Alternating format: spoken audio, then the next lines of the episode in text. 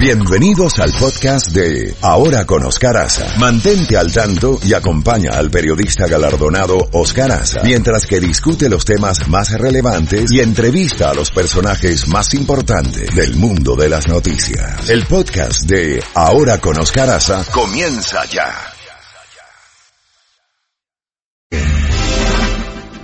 Jacobo, buenos días, adelante. Buenos días, don Oscar buenos días, Chepi, buenos días, Luis, buenos días, Hernán, buenos días al público que nos hace el favor de escucharnos. No sé por dónde comenzar, Oscar, pero comencemos por un poco de drama y juego político.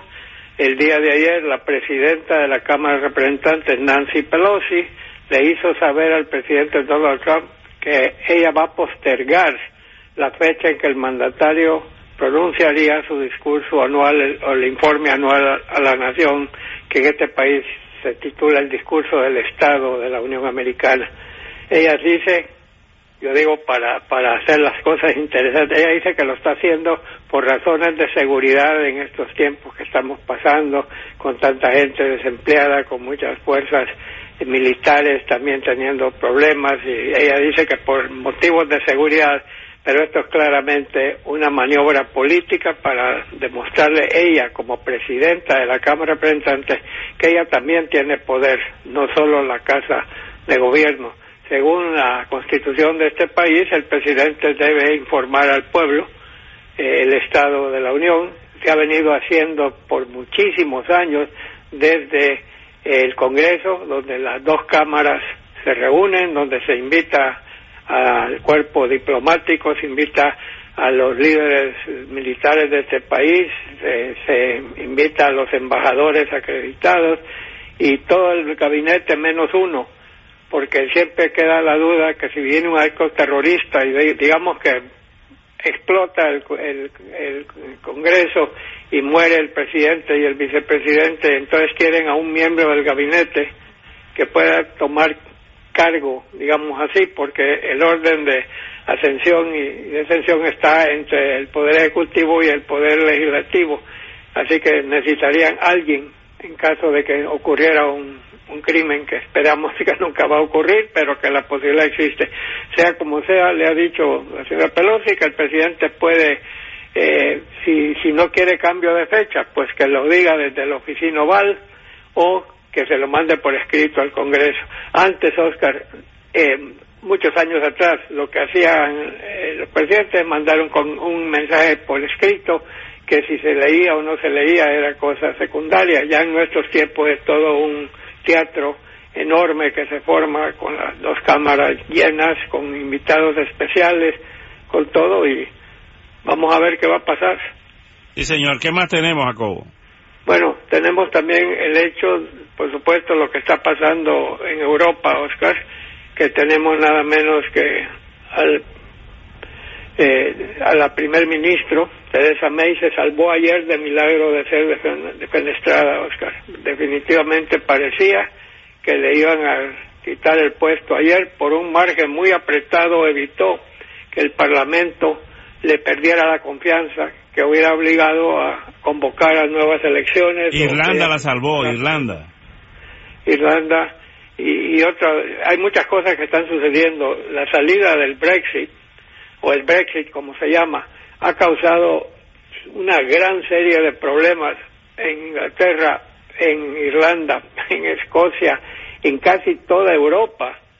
Que esta salida, eh, la señora primer ministro ha venido negociando con los más altos ejecutivos de la Unión Europea para que queden ciertas cosas vigentes cuando se retire Inglaterra, eh, ciertas cosas que favorecen a Inglaterra y a la Unión Europea, otras cosas ella quiere salirse de ellas. Ahora ella ha convocado, Oscar, a todos los partidos políticos a que se reúnan con ella sus líderes para ver si pueden presentar un frente común, pero el líder del Partido Laborista, está no tiene ganas de participar en eso, así que la situación allí está verdaderamente, yo diría caótica, sería una buena palabra. También tenemos el hecho de que el presidente Trump había anunciado hace algunas semanas, después de haber hablado con el presidente de Turquía, que él iba a retirar las dos mil tropas estadounidenses que estaban en Siria, pues ya habían acabado con los grupos radicales ISIS y el grupo talibán.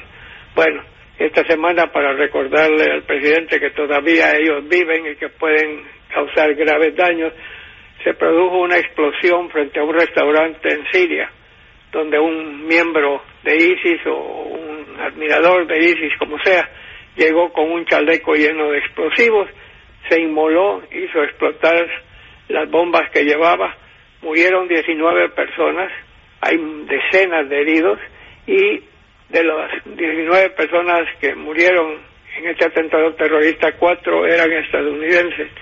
El senador eh, Lindsey Graham, que tiene muchísima influencia en estos momentos, preside, entre otras cosas, el comité jurídico, pero está también el comité de defensa y de relaciones exteriores. Él visitó con John McCain, eran íntimos amigos, visitó con John McCain en decenas de oportunidades, visitó el Medio Oriente, visitó Siria, visitó Israel, visitó Egipto, visitó, eh, ¿cómo se llama?, Arabia Saudita, eh, también ha visitado Irak y Afganistán. Y él ha dicho que sería un error sacar a las tropas americanas en estos momentos, las dos mil, son dos mil soldados, ah, en estos momentos sacarlos de Siria sería un error grave y un daño a la política exterior de Estados Unidos. Y recordó que él y John McCain habían visitado tantas veces Irak y que cuando Barack Obama decidió sacar las tropas de Irak y mandarlas a Afganistán, se armó Troya y que él no quiere que eso vaya a ocurrir con la salida de las tropas americanas súbitamente de, Siria, así que veremos cómo eso anda. Sí, Jacobo, también eh, tenemos el, el tema eh, de la caravana que sigue avanzando hacia acá. Sí, Oscar, eh, ya he estado siguiendo muy de cerca los diarios eh, Honduras y, la radio y en realidad el gobierno está tratando de tomar pasos, Oscar, está está diciendo que ningún niño puede salir si no tiene una autorización legal por, con abogados, no, no que, lleguen diciendo sí, mi esposa dice que lo puedo, me puedo llevar al hijo. También están exigiendo documentos a los que van saliendo para que no tengan deudas con el Estado.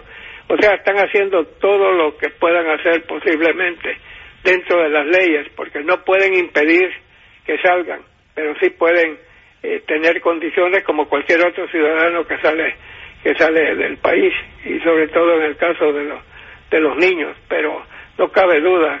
Pero yo creo que esta esta famosa marcha, esta yo creo que no va a tener éxito. No no se no se ve, ya, ya muchos han cancelado de los que iban a participar, pero hay gente arengándolos y está, he estado viendo, Oscar, que el gobierno ya capturó a dos personas que han estado activando activando estas eh, caravanas que en realidad no no llevan a nada, Oscar. No digo van a llegar a que agregarse a los miles que están ya en Tijuana y en otras regiones de México que, no tienen cita para ser recibidos por jueces. Eh, no sé, ojalá que eso se, se, detenga desde los lugares de origen, porque a nada nuevo va a conducir y lo único que sirve aquí es para que el presidente pueda decir, miren, tenemos que hacer ese muro, miren que siguen viniendo, viniendo y viniendo. Eh, Jacobo, otro tema es la cantidad de demócratas que están anunciando comités exploratorios para aspirar a la nominación para el 2020. Ayer fue la senadora por Nueva York, Gillibrand, que eh, dijo que había nombrado un comité exploratorio porque de las elecciones al, Senado que ganó le sobraron más de 10 millones de dólares y eso tiene que justificarlo o donarlo. Y entonces ella en vez de donarlo dice que lo va a utilizar para ese comité exploratorio. También está el caso de el político de Texas, eh, que Javier... Eh, eh, Hablando de Beto. No, no, no, no, no, no, no del México americano, de Javier, eh... ay Dios, bueno. Sí, que, que los, gemelos. Los gemelos. Castro, apellido Castro. Julián, Castro, Julián Castro. Julián Castro. Y, y entonces también está Beto, eh, O'Rourke, eh, y hay una cantidad de, de, está de Elizabeth Warren, y otros candidatos y candidatas. El mismo, el mismo Bernie Sanders anda por ahí haciendo vueltas. Bernie Sanders, eh, yo, Abby, Klobuchar, Abby Klobuchar, que es una senadora, creo que del estado de Michigan, si no me equivoco. Eh, Sherrod Brown, que es un senador de Ohio. Joe Biden. Es interminable. Joe interminable. Eh, y hay otro tema, Oscar, que es interesante. Eh, eh, tú sabes que Rudy Giuliani, a quien tú cubriste por muchos años y entrevistaste en, varias ocasiones. Siempre me trata con mucho cariño, siempre me trata con mucho cariño. Me llamó el día que entrevisté a Obama, eh, en el 2008, cuando salió el tema aquel de la, pregunta que le hice al entonces presidente Obama, de si él consideraba que era un peligro para la seguridad nacional esa alianza de Chávez con Ahmadinejad, y él me dijo que no. Bueno, eso lo cogieron los republicanos para la, la convención y yo, el primer sorprendido fui yo cuando veo en la pantalla gigante eh, Oscar Aza en la convención republicana entrevistando al presidente. Y entonces Giuliani después lo entrevisté y me dijo, oye, no te van a invitar más a la Casa Blanca, porque él es muy bromista conmigo. Y me exploté, me exploté de la risa, sí. Bueno, Rudy, Rudy, todos sabemos que una vez que dejó el gobierno, fundó una firma de seguridad que lo ha hecho millonario, tiene, tiene, tiene oficinas en grandes partes del mundo. Oye, perdona que te interrumpa, eh, eh, con esa asesoría de seguridad fue a México y tuvieron que sacarlo en helicóptero, ¿sabes? Los carteles le dijeron, si no se va de aquí, le volamos la cabeza. Ah, Los Zetas. bueno, es todo un personaje, Rudy Giuliani, fue el alcalde de Nueva York cuando el, las Torres Gemelas, ¿no? Y se ganó la admiración de, del pueblo entero con la forma en que él se condujo. Él fue fiscal por muchos años fiscal federal y echó a mucha gente a la cárcel. Siendo alcalde prácticamente erradicó el crimen en Nueva York porque Nueva York se había convertido en un lugar de ampones y de crímenes. Hay que reconocerle a Rudy todo esto. Pero últimamente pues él es abogado y, y está haciendo el papel de abogado personal del presidente Trump. Y en realidad tú y yo y otros hemos visto que muchas casos le hace favor al presidente, en otros le hace daño, pero en lo más reciente fue ayer, creo que fue, fue entrevistado por este Chris Cuomo y le preguntó cómo, que qué que, que, que, que, pasaba, que miren que están tanto gente del entorno de Donald Trump, Manafort, Page, un montón de gente que han sido encausados por el fiscal, se han declarado culpables varios de ellos y que entonces eh, le preguntó, entonces, ¿usted cree que hubo colusión o no con Rusia? Entonces Rudy dijo, miren, yo sigo diciendo que el presidente no tuvo nada que ver, ni sabía, pero no puedo descartar que gente en su entorno haya hecho cosas. Creo que es la primera vez que él reconoce eso, porque en otras entrevistas que había dicho era no hubo colusión, no hubo nada, y se refería al presidente y a todo su entorno. Así que creo que el señor Rudy Giuliani se está dando cuenta que algo ha pasado, algo hay y cómo se llama y, y, por lo menos ha admitido que eso. También Rudy ha sido firme en, en oponerse a que el fiscal independiente eh, Robert Mueller entreviste personalmente al presidente. ¿Te acuerdas que le tuvo que mandar preguntas por escrito?